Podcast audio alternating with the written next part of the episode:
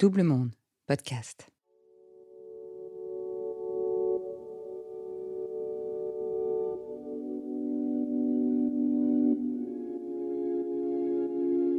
Les femmes vont se retrouver à entendre écoute, c'est partout pareil, si tu as envie de partir, ce sera la même chose dans une autre agence, et il y a 15 personnes qui attendent pour avoir ton poste, donc si t'es pas contente, reconvertis-toi. En octobre 2020, Balance ton agency épingle une agence de pub indépendante, Les Gros Mots. Plutôt que de porter plainte, l'agence décide de prendre les choses au sérieux. Les révélations de harcèlement moral font éclater l'équipe dirigeante, trois directeurs et l'un des fondateurs quittent le navire dans l'année qui suit. Les gros mots s'appellent désormais LGM Co, revendiquent son côté enfantin et surtout, neuf salariés sont désormais des associés.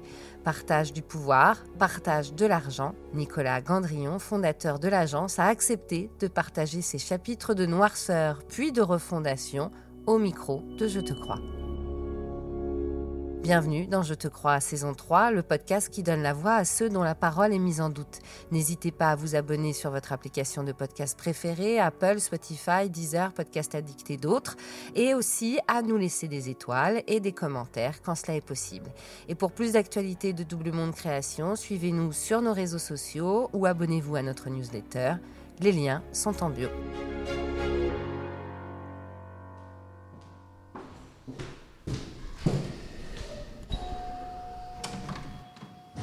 Bonjour. Bonjour Marjorie. Merci de me recevoir dans vos bureaux, qui sont très colorés, très sympas. Ça, c'est la nouvelle agence, on va en parler. Bon, bah, on s'installe. À tout de suite, je mets les micros en place. Malheureusement, euh, Anne ne peut pas être avec nous. Donc, euh, vous savez, le principe dans Je te crois, c'est que euh, c'est le témoin qui pose des questions. Donc là, elle m'a donné le micro de nouveau. Je reprends mon instrument pour savoir un peu ce qui s'est passé. Mais avant de comprendre pourquoi vous avez changé et pourquoi vous avez décidé d'écouter peut-être les, les, plaintes de ce qui se passait dans votre agence sur Balance ton agency, comment vous en êtes venu à la pub d'abord et comment ça se passait? Pour vous, c'était quoi le management que vous aviez? Ce métier, il, est particulier. ça a été ça tout le choc et la révélation, c'est que ce n'est pas parce que c'est un métier particulier qu'il autorise certaines choses. Et pourtant, il doit rester un métier particulier parce que c'est un métier de passion, d'idées. Euh, ce n'est pas un métier que de rationnel, mais aussi un peu d'irrationnel. Euh, c'est un métier où il faut avoir beaucoup de force de conviction. Euh, et c'est un métier où finalement se forment peut-être des espèces de, je dirais, gourouisation de certaines personnes qui, imbuent d'un grand pouvoir, parce que quand on a des idées, on a l'impression parfois d'avoir un grand pouvoir, se permettent des choses qu'elle ne devrait pas se permettre tout simplement. Et c'est vrai que ce, milieu euh, que moi, euh, je fréquente depuis euh, maintenant 25 ans, ce qui est beaucoup, m'a toujours appris la dureté des rapports au travail. C'est la compétition, l'émulation, c'est beaucoup d'appelés et peu d'élus, c'est une exigence toujours supérieure. Et moi, j'ai passé mes huit premières années où j'ai appris ce métier chez BETC, qui est une très bonne école de l'expertise et du savoir-faire publicitaire.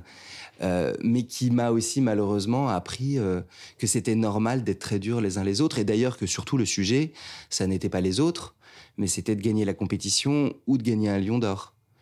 Et c'est vrai dans toutes les agences, et je ne stigmatise personne en disant ça, je pense que depuis longtemps, et c'est la culture de ce métier malheureusement, les gens passent derrière les campagnes, les lions, les compètes, et très largement. Ce qui n'empêche pas qu'il peut y avoir de très belles histoires d'amitié, de rapports humains et de confiance, etc.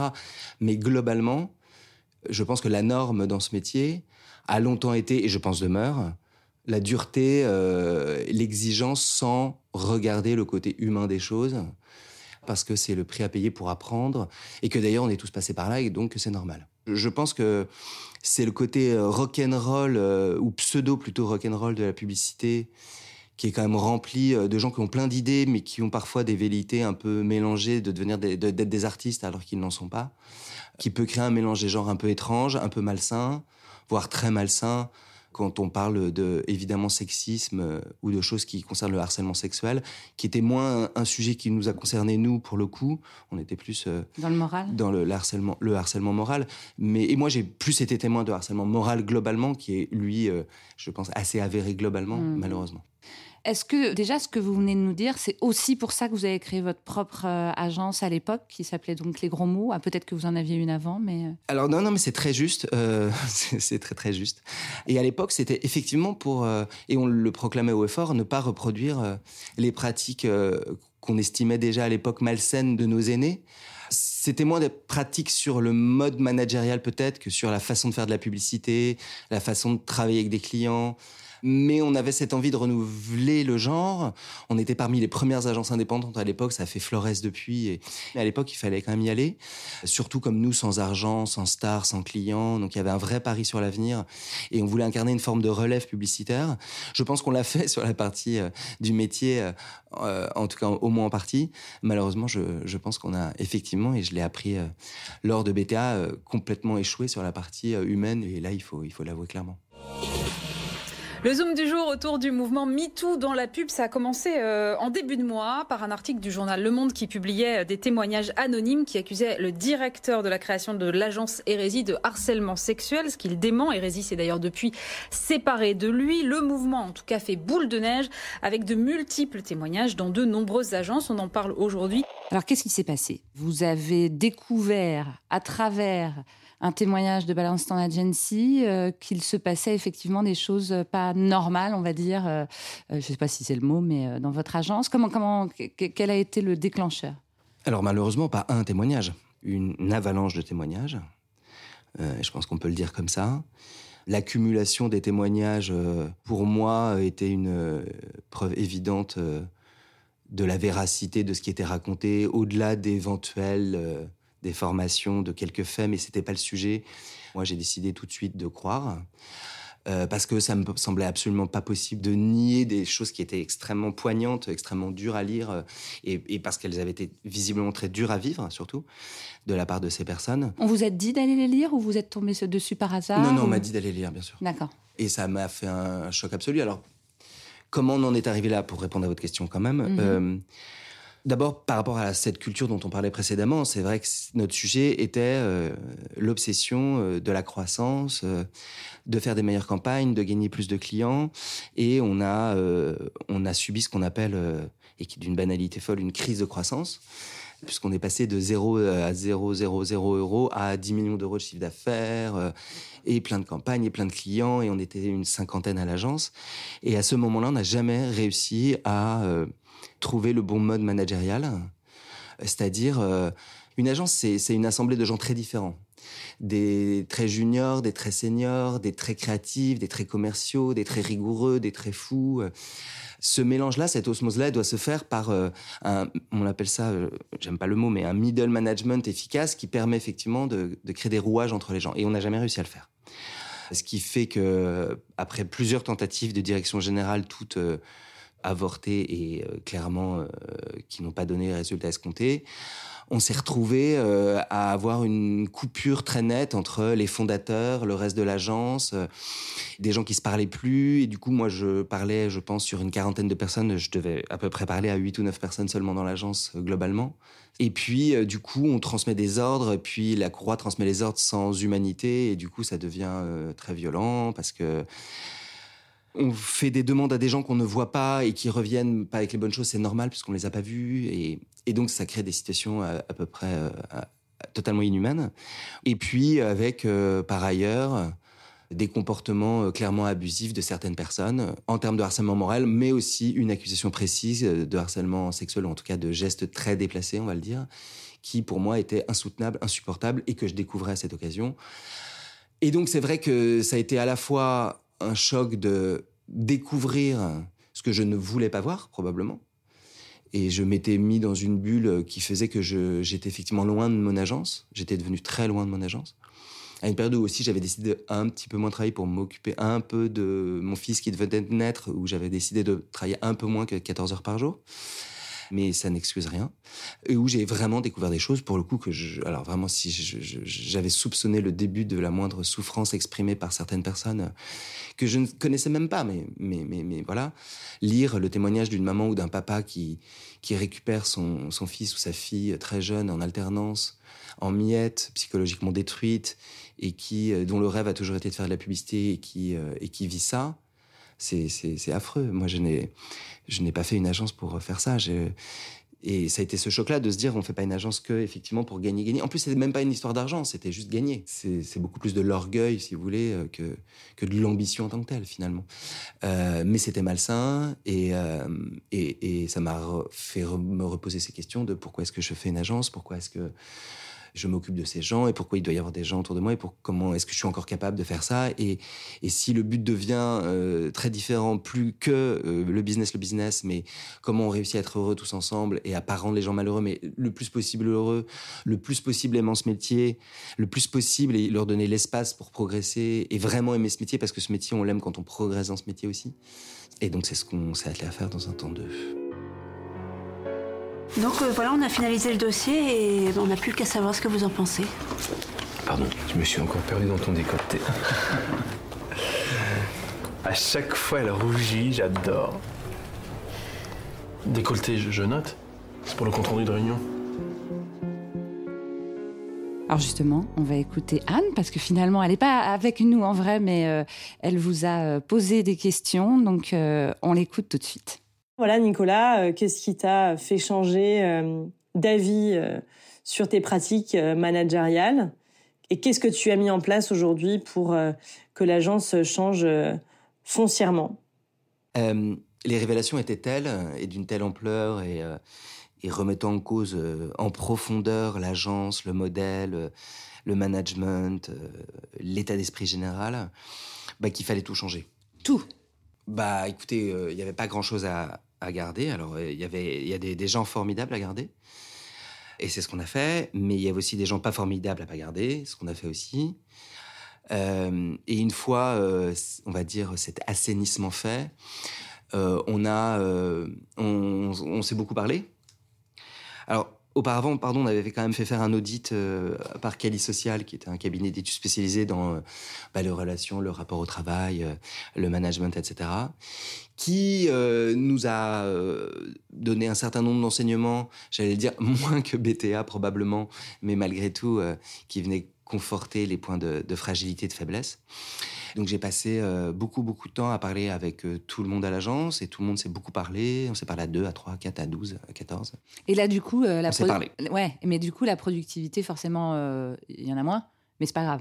C'est plus le sujet. Voilà, c'est ça ce que j'allais dire. Non, c'est plus le sujet. Là, clairement, le, sujet n'est plus du tout là. Euh, ça ne nous empêche pas de continuer à travailler. Je suis pas sûr que nos clients aient absolument remarqué à ce moment-là que d'un seul coup l'agence n'était pas au rendez-vous, je crois pas. Comme quoi on, peut ralentir. Mais, bien sûr, et, le confinement nous l'a aussi montré, euh, c'est très juste. Et donc, on s'est beaucoup parlé.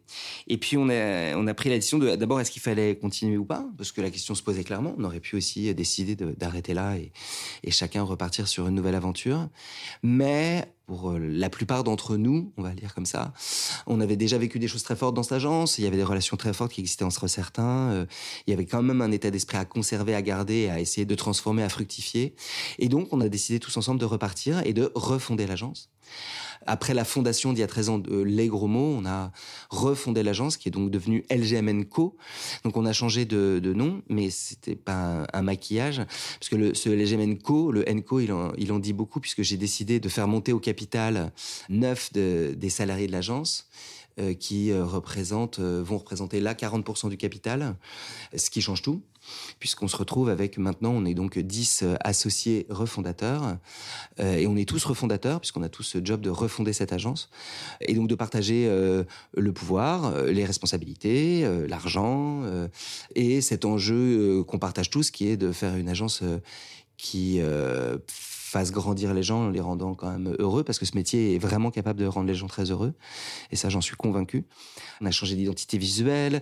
On est passé d'un gros mots très strict, noir, euh, un peu intello, à un LGMNco beaucoup plus euh, jeune, coloré, jubilatoire, euh, on va dire décomplexé. Et voilà, donc on a changé le mode de gouvernance. on fait un déjeuner ensemble tous les jeudis. Là, on part trois jours en séminaire pour reparler justement du, du futur. donc on passe, on a, on a un super happy manager qui fait pas que organiser des pots, mais écouter tout le monde, faire remonter les petits malaises quand on est parce qu'il y en a toujours et c'est normal. L'important, c'est d'en parler. On est humain quand même. Euh, oui, mais le, plus important, c'est de ne pas avoir peur. Oui, c'est ça. Et tant que les gens n'ont pas peur de parler de ce qui ne va pas, tout va bien. Mm. Le jour où effectivement, et c'est normal une fois plus qu'il y ait des incompréhensions, des malaises, ils n'osent même pas exprimer leurs problèmes, c'est là le début de la fin. Donc c'est ça qu'on essaye de vraiment de changer en profondeur. Euh, c'est une vraie révolution euh, dans tous les cerveaux et dans le mien en particulier, mais c'est tellement plus agréable. Euh, ça ne nous empêche pas de très bien travailler, je vous le confirme, et de plutôt mieux travailler qu'avant d'ailleurs, parce que c'est plus fluide, parce qu'on se fait beaucoup plus confiance. Je suis très heureux de, ce changement, très malheureux de ce qui s'est passé, mais très heureux du changement.